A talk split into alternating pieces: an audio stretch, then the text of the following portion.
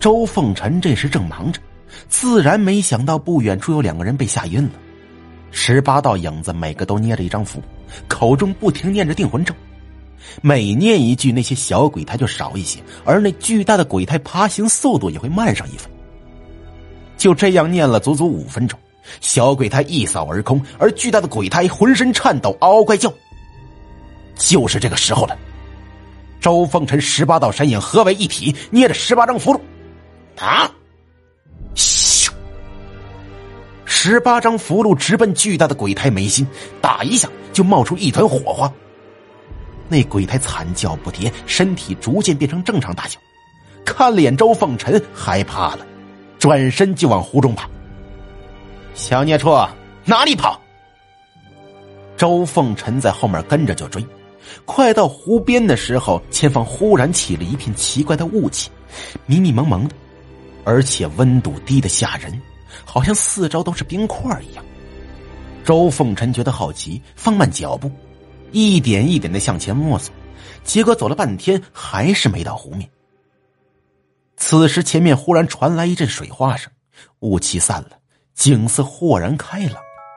水湖上多出了一个乌篷小船，船头站着一个女孩子，二十来岁的年纪，穿着黑色长裙、青色细袄子，扎着两个麻花辫子，看起来像是民国时期的女学生装。他牵着那个蔫了吧唧的鬼胎，悠悠的看向周凤臣。虽说他什么都没做，但是周凤臣却觉得后背发凉。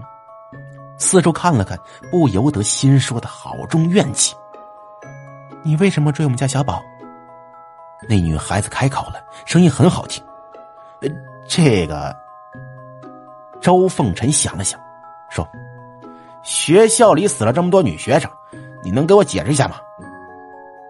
女孩子轻笑一声：“ 我为什么要和你解释？人又不是我杀的。”周凤臣说：“不是你杀的，那就是你家孩子杀的。”女孩子摇摇头：“也不是小宝杀的，他喜欢闹，喜欢吓人，却从来不杀人。”这话一说，周凤臣瞬间无言以对了，心里觉得非常奇怪。从哪方面来看，这女学生死亡事件也和这对母子脱不了关系。但是为什么对方不承认呢？难道也跟人类一样死不认账？不是你杀的，就是你们家里老太太和老太爷杀的。周凤臣咳嗽一声：“我听说校园里有对老太太和老太爷。”女孩子叹了口气说：“我们家只有我和我孩子。”没有什么老太太、老太爷，没有老头子、老太爷。周凤臣有些糊涂了。这女孩子低声说道：“我们母子从来不害人，但是你却差点杀了小宝，所以我要让你死。”他这话说的很平常，却让周凤臣感到一阵毛骨悚然。哼那女孩子轻喊一声，周凤臣只觉得脚下一空，紧接着扑通一声，整个人掉进了湖水里。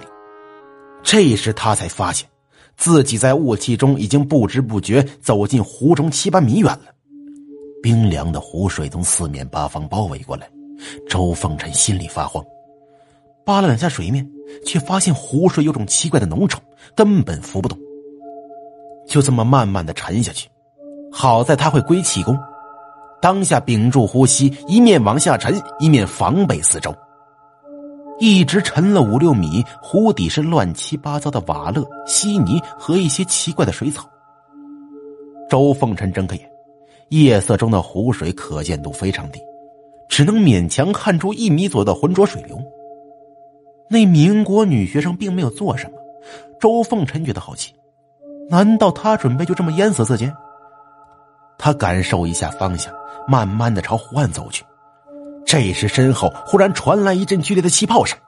他猛地回头，发现是一簇簇像黑色头发一样的东西在快速卷来，眨眼之间裹住他的全身，然后用力往后拉去。在水下根本放不开手，周凤臣捏了几个手印打在头发上，一点用也没有。眼见越拉越往湖心去，周凤臣急了，咬破手指抓向头发，这一招挺管用。这些头发一碰鲜血，马上缩了回去，很快身上一干二净。周凤臣趁机拼命往前游，那些头发也是没有卷来。这时脚下出现了一个向上的弧度，应该是到岸边了。他心中一喜，猛地窜出水面。然而刚露头，就看到一个光头汉子拎着把斧头，嘴上带着狞笑，一斧头对着他脑袋劈了下去。周凤臣吓了一跳，连忙钻回水中，那把斧头也跟着砸进水中，斧刃几乎擦着头皮飞过了。周凤臣躺在湖底一动不敢动，因为紧张还呛了口水，然而更多的是精凝不定。刚才只是惊鸿一瞥，但他看得很清楚，那光头汉子是元智和尚。元智和尚为什么要这么对自己？是女鬼的障眼法，还是这家伙因为某些原因想杀自己？这几天他可是一直都不太对劲呢。他奋力的向湖心游了一段，然后猛地钻出水面，看向岸边。果然，元智和尚跟巡逻似的守在岸边旁，提着斧头跃跃欲试，一脸神经质的笑容。元智和尚，你他妈脑袋抽了！周凤臣破口大骂。元智和尚很明显愣了一下，然而又很快低下头，嘿嘿的怪叫着。看来这货脑袋出了问题，就他那一身蛮力，自己在水中借不了力，遇上了八成得够呛。周凤臣转而看向四周，发现不远处有个湖心亭，便奋力的游了过去。刚游了一半，湖水又变得粘稠起来，不得已他再次沉入湖底，就这么一点点的往湖心亭的方向挪。不过没多久，遇到一个插进淤泥的大木柱子，便顺着木柱子往上爬。刚露出水面，就看到那个民国学生女鬼低头看着他。离着近了，只见这女鬼长得非常漂亮，长睫毛，双眼自然迷离着，而且没有任何鬼怪的狰狞和阴险。周凤珍深吸一口气，抱着木柱子说：“你以为真能杀掉我？”女鬼摇摇头，不知道，但是我说了要杀你，自然要试试。说着，他伸出手，点了点水下，那一片湖水剧烈的沸腾起来，出现一个黑乎乎的漩涡，吞噬向周凤臣。周凤臣此时已经可以借力，一跃上了湖心亭，身体瞬间模糊了。那女鬼脸色微微一变，眨眼间到了远处墓道，再一闪到了岸边。周凤臣紧随其后，眨眼也到了岸上。